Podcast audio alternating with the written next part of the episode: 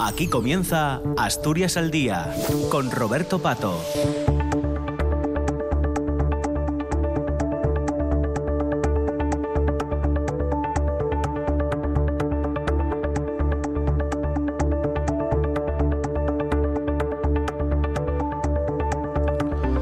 Hola, ¿qué tal? ¿Cómo está? Muy buenos días. Son las 9 de la mañana y 3 minutos. Bienvenidas, bienvenidos a Asturias al Día. Hoy es viernes 28 de febrero. Ya saben que los viernes hacemos este espacio de tertulia, de intercambio de ideas, de debate en la Junta General del Principado, donde participan los grupos que tienen representación en, la Cámara.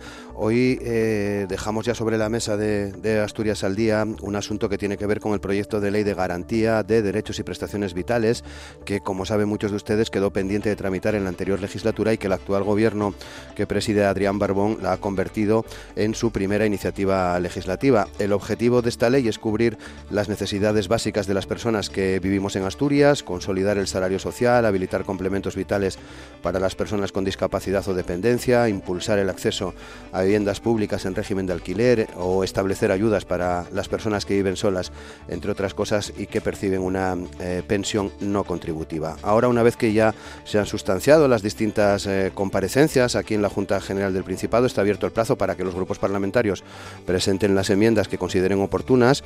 Una vez que concluya este plazo se nombrará la ponencia, que es la que tiene que elaborar el dictamen final, que posteriormente pasará a, votación y aprobación en, en el Pleno de la Junta General del Principado. Eh, están ya con nosotros para participar en el programa de hoy Ana González Cachero, que es diputada del Partido Socialista, Beatriz Polledo, diputada del Partido Popular, Armando Fernández Bartolomé, diputado de Ciudadanos, Daniel Ripa, diputado de Podemos, Ovidio Zapico, diputado de Izquierda Unida, Adrián Pumares, diputado de Foro y Sara Álvarez Rouco, diputada de Vox. Con ellos comenzamos el debate en cuestión de segundos.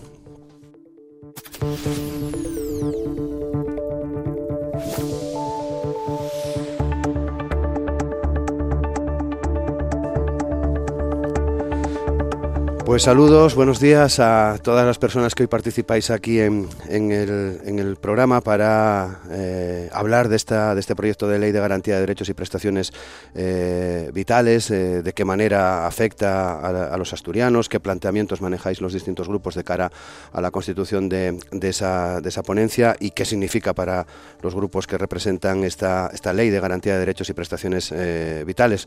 Comenzamos saludando a Ana González del Partido Socialista. ¿Qué tal, Ana? ¿Cómo estás? Buenos, días, muchas gracias. Beatriz Pollado del Partido Popular, ¿qué tal? ¿Cómo estás? Hola, buenos, días. Armando Fernando Bartolomé, Ciudadanos, ¿qué tal? Buenos días, muchas gracias. Sara Albert Rouco de Vox, ¿qué tal, Sara? ¿Cómo estás? Buenos, días, muchas gracias. Ovidio Zapico de Izquierda Unida, ¿qué tal, Ovidio? ¿Cómo estás? buenos días. Daniel Ripa de Podemos, ¿qué tal? ¿Cómo estás? Daniel, buenos días. muchas gracias. Y Adrián Pumares de Foro Asturias, ¿qué tal, Adrián? ¿Cómo estás? Buenos días, muchas gracias. Pues eh, por empezar por el Partido Socialista, ¿qué significado, qué importancia tiene para, para ustedes, para su grupo, esta, esta ley de garantía y de derechos y prestaciones vitales? Bueno, pues buenos días y gracias por la oportunidad que tenemos de trasladar a los asturianos y asturianas el trabajo que estamos realizando los diputados y diputadas en la Junta General del Principado. Como bien comentabas en la introducción, esta ley quedó pendiente de la anterior legislatura y para el Gobierno actual y para nosotros, para el Grupo Socialista, es una prioridad el haber iniciado la, la eh, con esta ley, esta legislatura.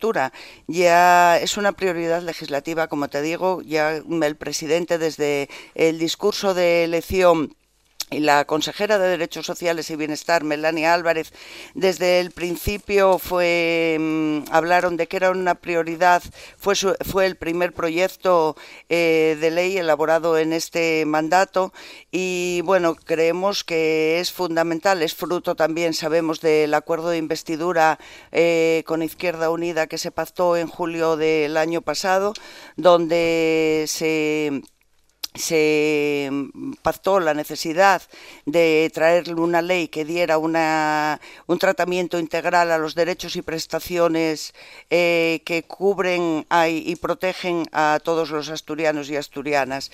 Esta ley es muy importante porque consolida un sistema de protección que, bueno, hasta ahora teníamos una serie de prestaciones y coberturas sociales, pero esta ley de alguna manera va a integrar estas prestaciones consolidándolas, ampliándolas y sobre todo trabajando en dar agilidad a lo que es el sistema de prestaciones del sistema de la entrada y salida del sistema. Como decimos, eh, eh, la ley mm, tiene dos partes. En una parte afianza y blinda eh, unos derechos vitales donde el, salario social básico es el núcleo, el faro de esas de los complementos vitales que recoge y por otro lado también recoge unas prestaciones vitales eh, que van dirigidas a familias con menores, al acceso a la vivienda, a la garantía energética y a otras ayudas ordinarias y extraordinarias. Entonces, bueno, como bien explicaste, eh, nos encontramos en este momento en una fase de tramitación. Está abierto hasta el día 6 el periodo de enmiendas y bueno, mm, también decir que, por supuesto, la ley nace del consenso de la participación, eh, porque ya en periodo de información pública, eh, por supuesto, fue informada por distintos grupos y colectivos, y ahora tuvimos aquí en la Junta el pasado 20 y 21 a colectivos y entidades sociales que nos dieron su visión sobre aspectos de la ley que les atañen. Con todo esto, eh, ahora nos encontramos, como te digo, en el periodo de enmiendas y, por supuesto, lo que pedimos al resto de grupos parlamentarios es eh, la responsabilidad, la celeridad en que esta ley pueda ver la luz lo primero posible, porque creemos que es importante consolidar un sistema de protección eh, de futuro para todos los asturianos y asturianas. Beatriz Polledo, Partido Popular.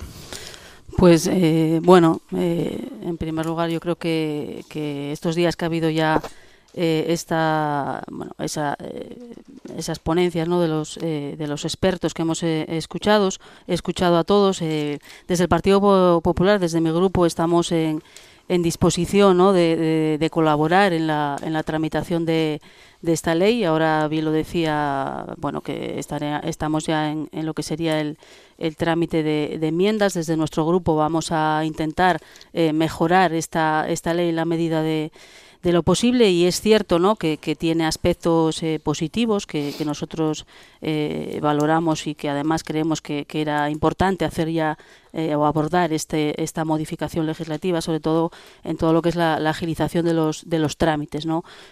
nosotros, bueno, algunos que estamos aquí, que venimos del, del municipalismo, pues sabemos que que el caos que había muchas veces eh, la tramitación de estas eh, ayudas que, que, hay al final, eh, bueno, estas personas con riesgo de vulnerabilidad, tenían abiertos tres y cuatro expedientes, bueno, pues que haya un expediente único, que se agilice todos estos, estos trámites, yo creo que, es muy necesario, pero más allá de, eso no, podemos perder de vista lo fundamental, ¿no? Y lo fundamental y el problema más grave que tiene nuestra comunidad autónoma es el, desempleo.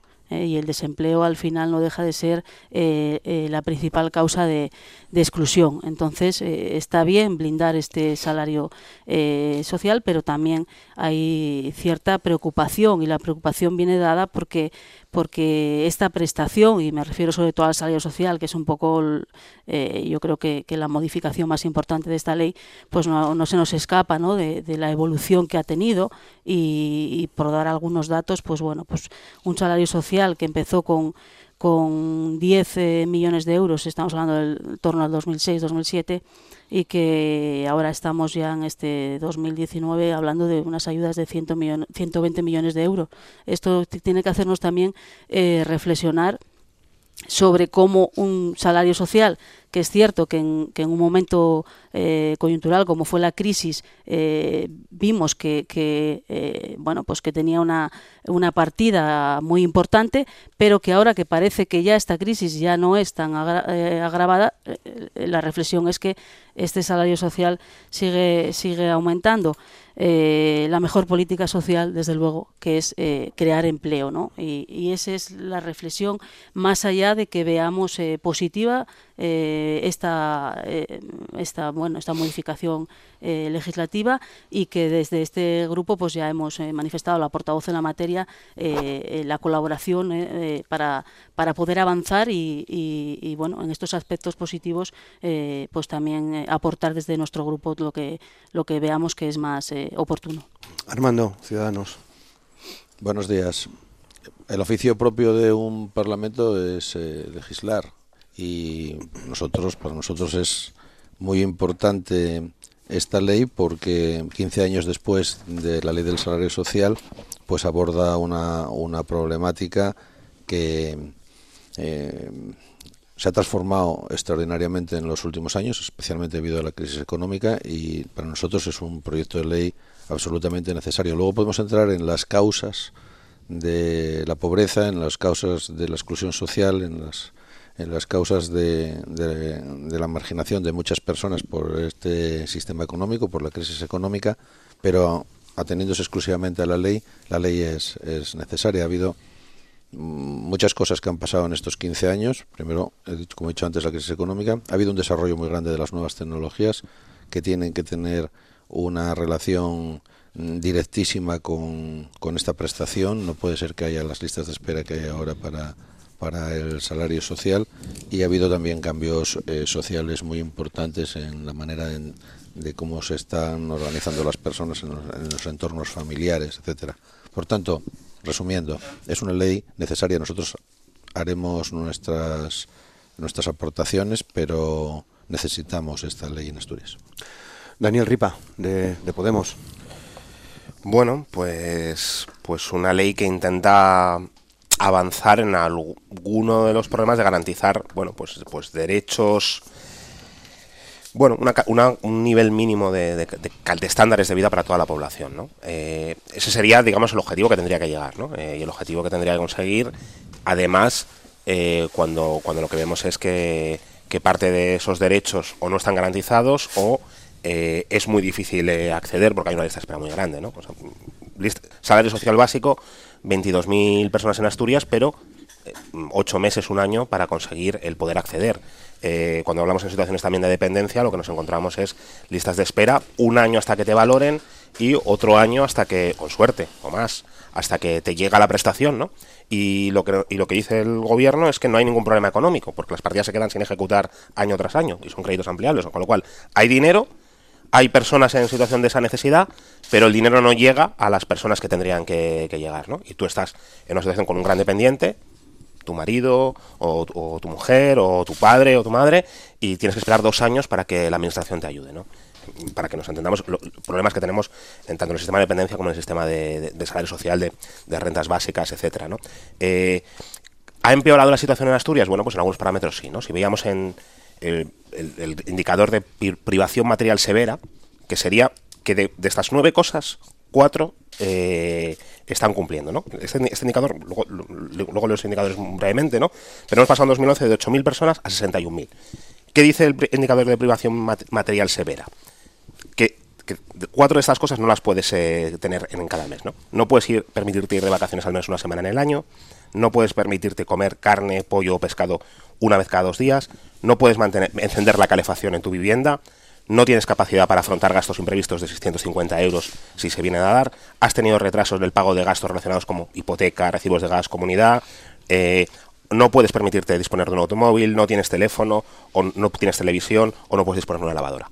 Cosas que, debería tener acceso la mayoría de la población, bueno, pues de 8.000 a 61.000 personas que cumplen cuatro de estos indicadores. Con lo cual, tiene que actuar la Administración y tiene que actuar rápido.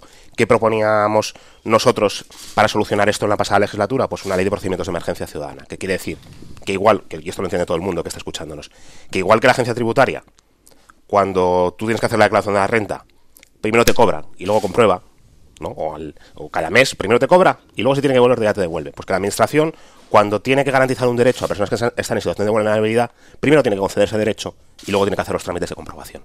Porque es la única forma de actuar en la emergencia. Porque si tú estás en una situación de emergencia, no puedes esperar dos años. ¿no? Eso es lo que, lo que yo creo que debería garantizar esta ley y, lo que se tiene que conseguir. Por supuesto que tenemos que tener un sistema legal que garantice la mayor protección, pero ese sistema legal tiene que ser rápido, tiene que ser eficiente y tiene que garantizar derechos básicos para la población. Ovidio Zapico, Izquierda Unida. Bueno, buenos días. Yo quizás empezar diciendo que hoy estoy especialmente cómodo en esta, en esta mesa, en esta tertulia, hablando de algo que, que es, eh, yo creo que, fruto de, la acción política de, la fuerza que aquí represento. Eh, bien sea eh, a través de la acción política parlamentaria en la búsqueda de, acuerdos, bien sea también en la, acción de gobierno de hace ya unos cuantos años. Y apuntaba Armando ¿no? lo que había supuesto hace ya 15 años la promulgación en Asturias de la ley del salario social. Y yo quiero recordar ¿no? que el salario social eh, se llevó adelante gracias a la iniciativa, gracias a la capacidad, gracias al trabajo de una consejera, de Laura González, eh, de, izquierda, de Izquierda Unida, un gobierno de coalición con el Partido Socialista. Y si ahora estamos discutiendo en, en, el Parlamento y en esta tertulia de este proyecto de ley, es fruto también de la capacidad de llegar a acuerdos, y Ana lo, lo reconocía, de Izquierda Unida con la Federación Socialista para que esta ley fuese la primera que entrase eh, como proyecto de ley esta, esta, legislatura en esta Cámara. Lo que pasa es que la historia no se remonta solamente a, a julio del año 2019, la historia en torno a esta ley ya viene de, de, atrás, viene en concreto de julio del 2015, también en otro acuerdo ahí de, de, investidura con la Federación Socialista y por el que Javier Fernández se convertía en el presidente del Principado. Eh, uno de los puntos del acuerdo era, era esta ley. ¿no? Y desgraciadamente la legislatura pasada eh, el Partido Socialista, el gobierno, fue incapaz de cumplir con los trámites, la ley eh, llegó tarde y eh, no pudo llegar a aprobarse. ¿no? Eh, afortunadamente, bueno, esta legislatura ha entrado ya en los primeros meses de la legislatura y no, no va a haber ningún problema ¿no? para que vea la luz durante, durante los próximos meses, yo espero que incluso en este mismo periodo de, de sesiones. La ley supone un avance, un avance social más importante en, en Asturias. Eh, la ley, nosotros hay alguna cuestión mínima que no que vamos a, a, enmendar porque no está exactamente como a nosotros nos gustaría pero bueno ya son cuestiones mínimas eh, lo importante el objetivo principal con ella eh, se va a, conseguir no y quería también eh, bueno al, hilo de lo que de lo que fui escuchando y sé que aquí va a salir bastante hoy todo lo que tiene que ver con, con el salario social no cuando Izquierda Unida, cuando Laura promulga ese salario social, eh, con un presupuesto en torno a los 8 o 10 millones de euros, como decía Beatriz, ahora que llegó a estar incluso por los 124, ahora ya está reduciéndose un poco. Eso yo creo que demuestra dos cosas, ¿no? que salario social fue una herramienta vital para que las consecuencias brutales de la crisis de un sistema económico perverso, que es el sistema económico capitalista, y que al menos yo en esta mesa no defiendo ni comparto, no sé qué otros grupos dirán, pues eh, ayudó muchísimo ¿no? a, muchísimas familias que se vieron pues cómo perdían su trabajo, cómo pasaban eh, unas condiciones dificilísimas esas eh, madres que son, tienen familias monomarentales, bueno, en definitiva, la gente más vulnerable de la sociedad. ¿no? Y la derecha da una receta que dice que la mejor política social es un buen trabajo, pero siempre, sistemáticamente, se les olvida una coletilla. Trabajo de calidad, eh, nunca, jamás ponen ese objetivo detrás. Y sin trabajo de calidad tenemos trabajadores precarios y hay hoy en día pues eh, trabajadores que son pobres, fruto de, bueno, de esa explotación que siguen sufriendo y que siguen necesitando eh, este salario social que siempre es una inversión y nunca es un gasto. Adrián Pomares, de Foro. Sí, bueno, buenos días. Naturalmente, y yo creo que todos vamos a estar de acuerdo en, en la tertulia, esta reforma legislativa es, es importante y además es desde luego, desde luego que es necesaria. Naturalmente es mejorable y tiene que satisfacer determinados objetivos que además ya salieron aquí, como son reducir la burocracia, reducir las listas de espera y también ayudar a facilitar la inclusión laboral de, las personas que acceden a esas ayudas, ¿no? que, que muchas veces por, por acceder a un trabajo, aunque sea un trabajo temporal, luego tienen muy difícil volver a acceder a, a las ayudas, tienen que volver a realizar un trámite largo, a veces se, se quedan fuera porque al hilo también de lo que de lo que dijo Vídeo, ¿no?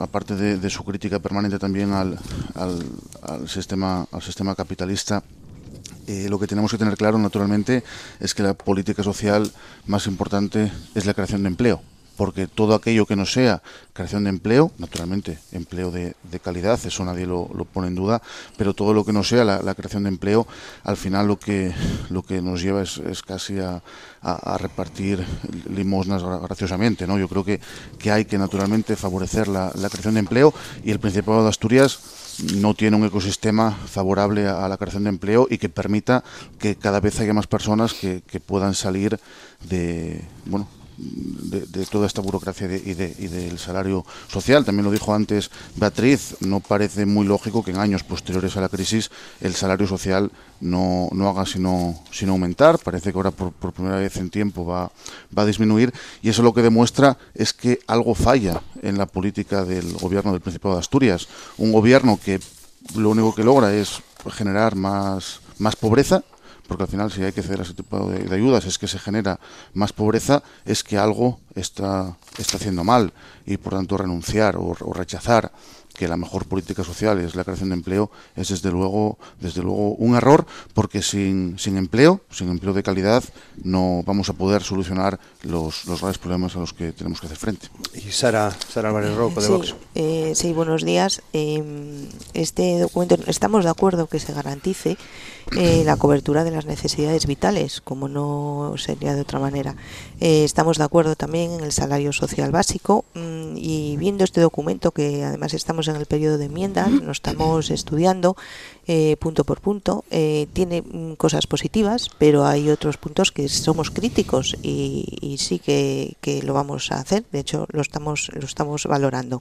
Eh, es un proyecto ambicioso, es un proyecto muy ambicioso, muy bueno, pero falta más, eh, falta mucho más detalle. Además, eh, hemos constatado y denunciado nosotros desde Vox que nos hallamos ante una auténtica emergencia social, con millones de españoles en una situación precaria de desempleo, sin posibilidades de acceder a una vivienda y barrios degradados. Y eso sí que tenemos que, evitarlo. El salario, el salario básico, el salario social básico, eh, como dije, estamos de acuerdo, pero no queremos y no vemos que la la administración sea el empleador. Eso sí que no vamos a estar de acuerdo. Se trata de que toda ayuda salarial debe ir vinculada para nosotros con un efectivo compromiso de una búsqueda de actividad de empleo formación, incluso trabajos sociales cooperativos. Aquí escuchamos que sí que la verdadera ayuda es el empleo, pero con un trabajo de calidad, el empleo de trabajo de calidad. Claro, pero es que hay que poner los medios para buscar ese trabajo de calidad y es lo que estamos en. Muy bien, 9 y 25 de la mañana, ya sabéis que esto es una tertulia de radio. Después de esta primera intervención que habéis hecho cada uno de vosotros, cuando tengáis necesidad de hablar, con que me hagáis una señal suficiente. Pero comenzamos por Ana. Eh, sí, me gustaría puntualizar respecto a algunas de las cosas que van saliendo aquí. Por ejemplo, eh, se habla de las listas de espera y las demoras en el salario social. Yo aquí sí que quiero decir, como ya lo anunció la consejera, que a partir del día 2 de marzo eh, va a haber un instrumento nuevo como es la declaración responsable, que es fundamental, porque en aquellos casos en que una persona perceptora de salario social eh, y, ah, por cierto, y también recoge ciertas exenciones que no se tendrán en cuenta en caso de determinados eh, compatibilizarlo con determinados trabajos o con determinadas pensiones. Pero la declaración responsable va a agilizar eh, respecto a lo que comentabais de la lentitud del sistema, porque va a ser a través de una declaración responsable como se va a salir y rehabilitar el salario social inmediatamente. Entonces, bueno, creo que es un instrumento muy adecuado y que va a agilizar mucho la entrada y salida del sistema. Respecto a otro tema que salió, que es, eh, vamos a ver, la pobreza en Asturias. Eh, hay que decir que Asturias es una comunidad, la cuarta, con menor tasa de pobreza. Entonces, bueno, vamos a ver, algo habrá tenido que ver la Administración, el Gobierno, en la cobertura para que seamos la cuarta comunidad, la segunda si excluimos a las que tienen régimen foral.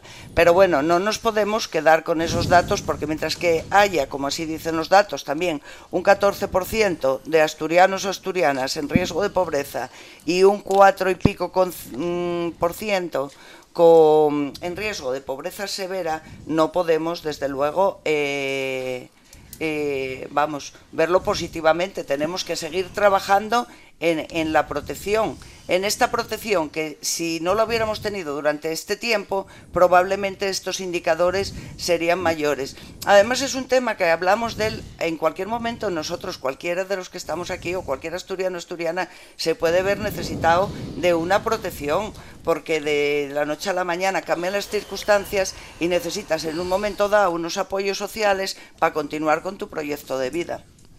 Armando. Sí, antes hablaba de que era importante en el debate separar causas y efectos. Eh, la crisis económica, el, gran pagano de la crisis económica ha sido la gente joven. Asturias ocupa tasas de, pobreza, digamos, no de las peores en, en, España, porque la gente joven ha tenido que emigrar y por tanto no entran en los cómputos. Ayer salía una estadística precisamente que reconocía que Asturias era el peor sitio de España en todo lo que tenía en, relación en torno al trabajo. Yo creo que eso, eso es una realidad que no hay que negar. Por eso decía, por un lado está la ley, que luego tiene que tener políticas. Para nosotros la ley es positiva. Ahora bien, respecto a las causas que hacen una situación social y una situación administrativa que propicia el que tenga que aparecer la ley, desde luego tenemos que ser muy críticos. Entonces la resumo en dos cosas. Primero, el panorama desde un punto de vista de la obtención de empleo en Asturias para los parados de larga duración y especialmente para la gente joven es malísimo. Malísimo. Aboca a toda la gente joven a la migración. Y en segundo lugar, tenemos un burocratismo mm, muy perverso porque, ya lo dije antes, estamos en la era de las nuevas tecnologías. No puede ser, no puede ser que la intermediación en este tipo de ayudas administrativamente en una comunidad uniprovincial y por eso es absolutamente fundamental la relación entre los ayuntamientos y en este caso el gobierno y la consejería de servicios sociales no puede ser que tengamos estos estas listas de espera esto es incomprensible para el, ciudadano por tanto eh, hablando de causas y no ya de como dije antes de efectos estos dos asuntos, a, a, mi juicio, son los básicos y los más importantes. No deja de ser una prestación económica, el salario social, efectivamente que tiene que estar vinculada a la inserción laboral, pero es una prestación económica. No, no, no, no es comprensible estas listas de espera. No es comprensible en, un, en el año 2020. Bueno, son las 9 y 29 minutos. Tenemos que excusar a la diputada de Vox, Sara Álvarez, y al diputado de Foro, Adrián Pumares, porque a esta misma hora, a las nueve y media, comienza una comisión en la Junta General del Principado y su presencia parece que es imprescindible en la, en la comisión, así que quedan, quedan disculpados. En cualquier caso, han querido participar en los primeros momentos para dejar sobre la mesa sus opiniones. Beatriz Pollado. Sí, eh, bueno, estoy, estoy de acuerdo ¿no? con lo que decía eh, bueno, mis compañeros en cuanto a esa agilidad en, en los trámites, esa declaración eh, responsable, que yo creo que también es un avance, ¿no? Eh, muchas veces había personas que estaban, bueno, pues tenían este salario social y les surgía una oportunidad laboral que por un espacio de tiempo muy corto y lo que hacía el salario social era precisamente eh, por como la tramitación y, lo engorroso que, que, era, pues que rechazasen esas, esa posibilidad de, trabajar por, por, un espacio eh, de tiempo corto, porque luego el volver a, a recuperar y la posibilidad de tener ese salario social, pues, pues al final estaba un poco eh, yendo en contra ¿no? de, esa inserción laboral. Curiosamente, eh, rechazaban esas ofertas porque luego la tramitación eh, de meses del salario pues pesaba más a la hora de, de, esa oportunidad, que aunque fuera temporal, pues se le ponía encima de, la mesa. Yo creo que, que evidentemente, Ovidio, hay que hay que avanzar y desde la administración pública tenemos que, que bueno pues eh, poner eh, encima de la mesa medidas que, sean capaces de, crear eh, empleo empleo claro de, de, calidad y empleo estable. Eso es lo, lo que queremos siempre yo creo todos los que estamos en, en esta mesa. Pero desgraciadamente la realidad en Asturias es bien distinta no lo decía también ahora eh, Armando en ese sentido, esos eh, eh, jóvenes que se tienen que ir, que están eh, muy bien formados. Tenemos una generación de jóvenes, la mejor formada en Asturias, y se tienen que, ir a buscar la vida afuera. Y esa es la, la verdadera realidad, más allá de que evidentemente tenemos que dar estas garantías a las personas que en un momento dado eh, cualquiera, nadie está libre de que pueda tener eh, bueno, pues una situación vulnerable y que hay que desde la administración tener también los los mecanismos.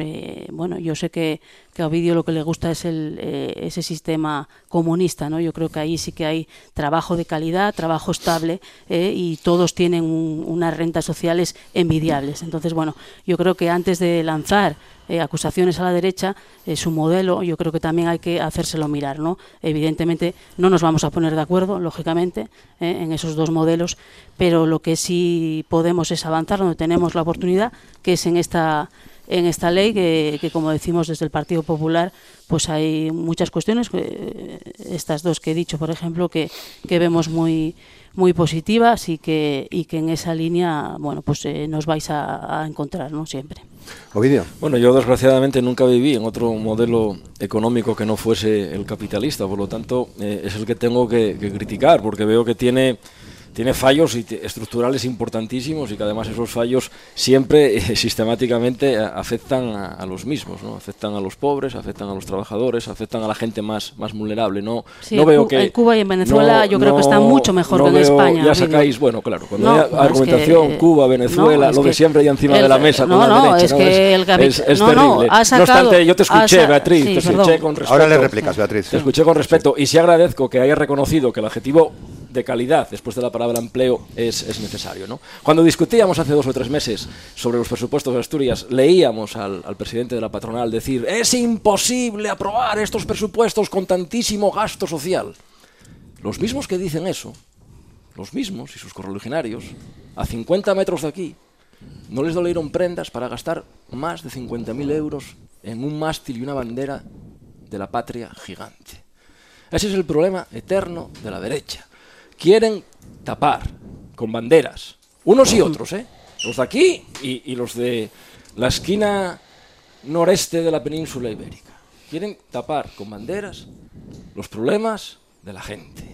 Y las banderas de las patrias no sirven para tapar los problemas de la gente. Los problemas de la gente se tapan con políticas activas de empleo que generen empleo de calidad, se tapan también con políticas sociales, porque siempre va a haber nos guste más que menos, un paro estructural. Siempre va a haber un número, siempre va a haber un número armando de personas que por sus características sabemos que no van a poder llegar a conseguir esos trabajos. Y a esa gente no la podemos dejar abandonada, a esa gente no la podemos dejar al albur de su suerte. Y decías tú, no somos de las peores comunidades autónomas eh, en índices porque los jóvenes eh, masivamente tuvieron que marchar. Es cierto, hubo una hemorragia tremenda de la juventud asturiana, pero también, y lo sabes porque también hay estudios al respecto, indicadores al respecto, otro de los garantes de que no llegásemos a esos niveles de pobreza que sufrió eh, otra parte de las comunidades autónomas españolas fue precisamente el salario social.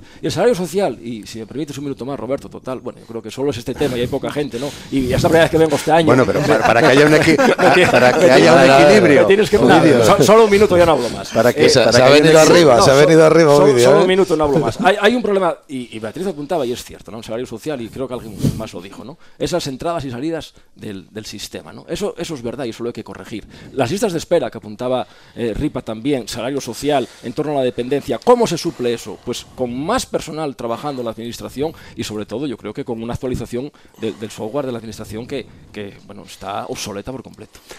Dani, y luego eh, continuamos con los turnos. Bueno, a ver, varias cosas. Lo primero, nosotros estamos a favor de una renta básica universal. Nosotros creemos que hay que coger todas las prestaciones múltiples de ayuntamientos, de, de la administración autonómica, etcétera, todas las que sean y garantizar un mínimo vital para todas las personas eh, que asegure que bueno que todo el mundo tiene unos ingresos mínimos para vivir y a partir de allí que el trabajo pues bueno pues en función del tiempo que se quiera trabajar pues permite aumentar esos ingresos y aumentar la calidad de vida ¿no? pero pero nosotros apostamos por una renta básica universal nosotros creemos que esa es la solución eh, y que el resto son parches eh, y nos parece que eso es lo, primero que habría que hablar. ¿no? Yo creo que hay una tendencia a intentar vincular política en materia de pobreza, en materia de salud social, para evitar la exclusión social, con política de empleo. Em, y siempre cuando se habla del salario social se dice, bueno, hay que vincularlo al empleo, como cuestionando el salario social. Bueno, eh, tienen aquí comisiones para hablar de empleo, todas las que quieran, por supuesto. Eh, bueno, pero si, no se genera empleo es porque no saben cómo, cómo generarlo, ¿no? y parece como que la solución de, para la generación de empleo es a la gente que encima está eh, cobrando una miseria, eh, que lleva años buscando trabajo y no lo encuentra, coger con un látigo y ponerlos, venga, ponerlos a trabajar, ¿no? Como si no quisieran trabajar, ¿no? Esa es la primera, la primera cuestión. Claro que tienen que generar empleo, que lo generen. Pero como no son capaces de generarlo, tenemos que actuar ante personas que están en riesgo de exclusión social y que gracias a, y eso hay que reconocerlo, gracias a que existe un, un sistema de salud social, hemos conseguido que personas que si no en otras comunidades autónomas probablemente estarían en una situación de pobreza extrema, ¿no? Con lo cual eso es positivo, eso hay que ampliarlo y eso hay que agilizarlo para que no estés dos años, porque si tú no tienes para estar en tu casa o te van a echar de tu casa o, no puedes tener dinero mínimo para comer o para comprar ropa a tus hijos, pues dos años después, pues no vas a estar mejor, vas a estar peor, ¿no? Con lo cual la administración tiene que, que responder de forma inmediata y esta ley pone algunos supuestos para una declaración rápida, pero no lo hace limita a unos pocos supuestos de tramitación simplificada en, situación de violencia de género, en situación de explotación de menores o en situación de desahucio. ¿no? Bueno, nosotros creemos que hay que ampliarlo, que hay que ampliar para que sea inmediato. Repito, no es aceptable que 40 personas mueran al mes con la ayuda a la dependencia concedida, pero sin recibir la prestación. Y que luego el Principado diga, hay dinero.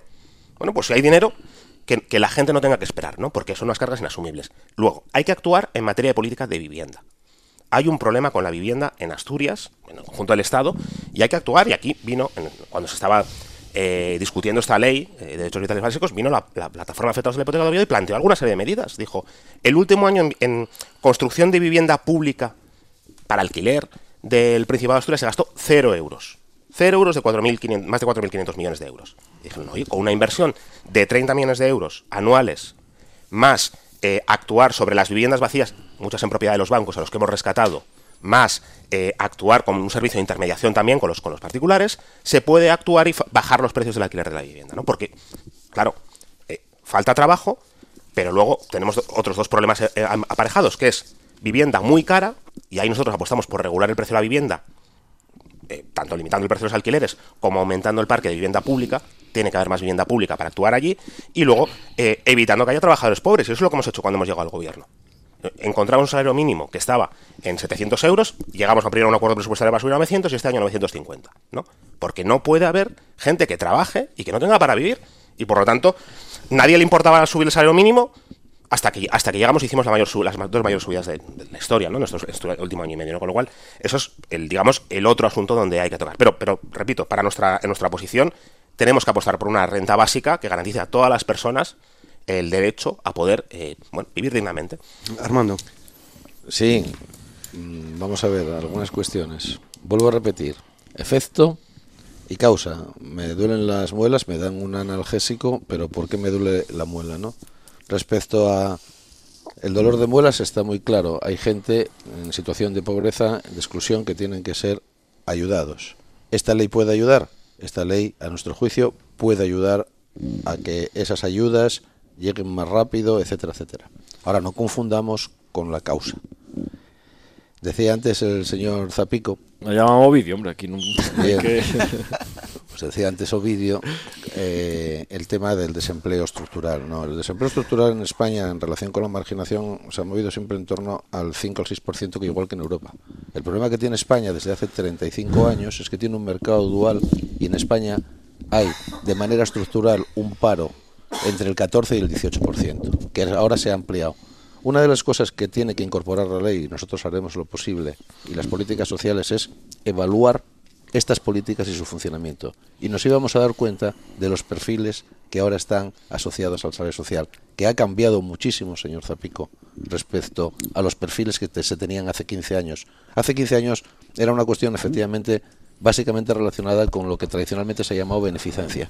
Es decir, hay personas que por sus circunstancias personales, etcétera, sabemos que van a ser muy difícil la incorporación al trabajo. Por cierto, que tengo que decir que el derecho al trabajo no es solamente el derecho a recibir una, unos medios económicos para poder ganarte la vida, es que el derecho, la, el ser productivo, es también un derecho en el sentido de poder externalizar lo que llevas dentro. Mire, en sentido y, y a la formación continua. Por es ejemplo, decir, Armando. el desarrollo a la autoestima. El gran problema precisamente con la gente joven es que está por evaluar que esta situación de precariedad y de desempleo, las consecuencias de tipo psicológico y social que va a tener en una generación entera, que ha sido estafada por un sistema que no les ha permitido poder desarrollarse personalmente desde un punto de vista del propio desarrollo humano. Y eso es difícilmente y económicamente cuantificable. Y termino. Por tanto, hay que incidir efectivamente, especialmente en el mercado de trabajo. El gran problema es el mercado de trabajo. Y quiero terminar diciendo que efectivamente, dentro de esos problemas mm, gordísimos, lo que acaba de decir ahora Daniel Ripa, el tema de la vivienda es un tema sangrante en España. el acceso a la vivienda es un tema sangrante en España. Hemos retrocedido a hace 25 años con situaciones, y sale en la propia ley, lo de las unidades familiares y los metros que se necesitan, etcétera, porque en fin, todos los que tenemos hijos, y yo tengo unos cuantos, sabemos ahora, estando estudiando, lo que están pagando por una habitación, lo que están pagando por una habitación en muchas ciudades españolas. Por tanto, ese es un tema, en estos momentos, efectivamente, una prioridad social es el tema del mercado de vivienda y el acceso a la vivienda. Ana. Bueno, eh, quería puntualizar que la situación de los datos de desempleo, en, por, por, supuesto, en Asturias son los que son y naturalmente no, los podemos negar. Pero sí que quería hacer referencia, en cuanto a los datos de pobreza, que Asturias eh, no es una isla en el resto del panorama nacional y quería hacer referencia al relator especial de la ONU que estuvo una semana en enero y precisamente estuvo en comunidades como Madrid, Galicia, Andalucía y hace un informe respecto a las tasas de, pobreza. El, eh, en torno al 26% de la población y el 29,5% de los niños en riesgo de pobreza o exclusión social, basado en, reuniones que él tuvo en varias comunidades autónomas con distintos colectivos de gente que está en la calle y con bueno distintas asociaciones. Y bueno él un poco en su informe lo que señala es la necesidad de un sistema de ingresos mínimos que garantice un nivel de vida básico para las personas. Y otra de las recomendaciones que hace es lanzar reformas que tengan un fuerte impacto redistributivo en la renta. Eso lo digo para quienes de alguna manera bueno, se llenan la boca con las bajadas de impuestos, bajadas de impuestos, porque cuando nos señalan los relatores, el relator internacional, la necesidad de redistribuir la riqueza para generar de alguna manera economía y empleo. Bueno, yo quería puntualizar eso porque parece que la situación de Asturias, pues bueno, es peor que la de otros. Y no, Asturias, vuelvo a repetirlo, es la cuarta comunidad con menor tasa de pobreza. Pero, pero es que la, situación de Asturias no es mala precisamente por el peso que tienen las jubilaciones, que son muy altas en España, pero la pirámide está invertida. Eh, no vamos a compararnos con Madrid, es que compararnos con Madrid. O sea, el talento. Bueno, lógicamente, lógicamente son muchos factores los que tienen en cuenta. Y luego yo creo que hay actualizar ese dato porque creo que es importante. Perdona, y respecto, no, un momentín solamente para decir que este proyecto, también la política de vivienda, la pone en el centro de las personas y la pone de dos maneras, porque por supuesto que creemos que es fundamental para evitar la exclusión o en sentido contrario, para que las personas puedan realizarse totalmente, lo básico y fundamental es la vivienda. La política de vivienda aparece en el centro de esta ley aparece en dos momentos, como derecho vital, como complemento a la persona que tiene salario social, como complemento, y aparece por otro lado como una prestación vital eh, en, los alquileres de, de las viviendas. Y bueno, quería señalizar eso respecto a la política de vivienda. Sí, Dani política de vivienda, a ver, el, año pasado se invertido cero euros. Quiero decir, ahora hay personas en exclusión eh, en el acceso a la vivienda, no hay vivienda pública. Y, eh, se ha invertido cero euros en construcción de una vivienda, no se ha tomado medidas para, para fomentar el acceso a la vivienda, con lo cual el problema no se va a solucionar. Decir, eso es, eso es evidente, incluso en el artículo, en la propia, en el propio articulado de la ley, bueno, pues, pues señala que, no se puede proponer a una familia como adjudicataria sin haber vivienda. O sea, que, claro, las personas se les da la vivienda si, si hay, Claro, pero ¿cómo va a ver si no se invierte, no? Eso yo creo que yo creo que es un problema, ¿no? Y esta ley va a solucionar la lista de espera de, dependencia de casi dos años. Eh, va a solucionar la lista de espera de salud social de casi ocho meses, que ya, lleváis un año de gobierno. Bueno, pues eso es lo primero que, podría ver en el acceso, ¿no? Sobre empleo. Claro, Asturias pues será la menor tasa de pobreza y está bien porque tenemos un sistema de prestaciones que hay que defender y yo, lo comparto. Pero es el lugar de España donde menos gente está trabajando. Claro, y, están menos trabajando porque o están prejubilados o están emigrados la gente, la gente que podría trabajar, ¿no? Con lo cual, ahí yo creo que hay un, que hay un problema, ¿no? Y luego redistribución, y termino, eh, claro, eh, nosotros estamos a favor de la redistribución, pero ¿cómo se plasma la redistribución? Nosotros le planteamos al Partido Socialista en la negociación presupuestaria de, de, hace apenas eh, dos meses que había que aumentar el impuesto de patrimonio a la gente que tenía un patrimonio de más de 800.000 euros. A quien tiene más de 800.000 euros, nosotros creemos que hay que subirle los impuestos para, por ejemplo, aumentar la inversión en ayuda a domicilio para las familias que tienen cargas de dependientes a su, a su cargo. ¿no? Y, nos dijisteis que no, que no se iba a tocar los impuestos a la, a la gente que más dinero tiene. Bueno, pues redistribución es eso, redistribución es coger a los millonarios y pagarles un, hacerles pagar un poquitín más y ese dinero que sirva para actuar a las personas que tienen necesidades sociales, que es una gran mayoría de la población, porque tenemos a miles y miles y miles de personas esperando por la ayuda a la dependencia, ¿no? Repito, 40 personas están muriendo al mes concedida la ayuda a la dependencia, pero no llega esa ayuda. Eso es inaceptable, ¿no? Y esto es parte de los problemas que tenemos que enfocar, ¿no? ¿La ley puede ayudar a solucionar eso? Bueno, si puede ayudar a solucionarlo, perfecto. Pero si no tenemos un problema, ¿no? Perdona una cosa. Vamos a ver. Decir que se está muriendo personas esperando la ayuda de la dependencia, toda persona en el Principado de Asturias que necesita de ayudas las está recibiendo. aunque... es cierto. Hay una cosa que se llama el limo de dependencia, que es que tú te, va, te hacen una valoración, eh, esa evaluación tarda un año en hacerla, y una, reconocida. y una vez que te la reconocen, pasan un año, un año y medio hasta que la prestación llega. Te dicen, tienes derecho a ayuda, una, ayuda, una persona a ayuda a domicilio en tu casa. Te la conceden. Y pasa año y medio hasta que viene alguien a tu casa. ¿Pero en qué situación está una persona que tiene un gran dependiente? Bueno, pues es que eso hay que solucionarlo ya. E, eso es la primera cosa que tendríamos que solucionar, que es las ayudas, si hay dinero, que lleguen de forma inmediata. Ovidio, y vea, a continuación, sí. Sí, sí, Ovidio, sí, sí, sí, gracias. Eh, lo que están hablando ahora, ¿no? Y, comparto bastante de lo que de lo que está diciendo Dani. La ley va a darnos, yo creo que una buena herramienta, ¿no? Hay que mejorarla en ese proceso de enmiendas. Nosotros, bueno, insisto que 8 o 10 enmiendas estamos valorando trabajar. Una que nos parece importante, que afecta a la disposición transitoria final, si no me equivoco, que respecto al proyecto de la legislatura pasada retrasa en 345 días más el, plazo de entrada en vigor de la ley, 20 días legislatura pasada, 365 en, en esta ocasión. Pero esa ley, eh, que nos puede dar, como digo, una, una, herramienta útil, un texto bonito, lo hay que llevar a la realidad. ¿no? Y ahí es donde vienen los problemas y lo que apunta ahora, ahora Dani. Y eso, bueno, yo creo que se soluciona, pues, en primer lugar, reforzando el personal y sobre todo mejorando muchísimo todo lo que tiene que ver con, las herramientas tecnológicas. ¿no? Es, es, increíble que no algo tan sencillo como cruzar datos entre diferentes administraciones eh, en la Consejería de, Derechos Sociales no se puede hacer. ¿no? Que, tengan unos programas pues obsoletos y eso lo hay, que superar, porque si no va a ser muy difícil ponerse al día en listas de espera de salario social o de dependencia. claro Y las valoraciones, por supuesto, también hay que tener más personal haciendo valoraciones, porque si no, no bueno, ya tienen la promesa de al final de este año 2020 eh, reducir muchísimo los plazos, pero bueno, como dice él, los meses pasan y, el año enseguida termina, ¿no? Hmm. Beatriz.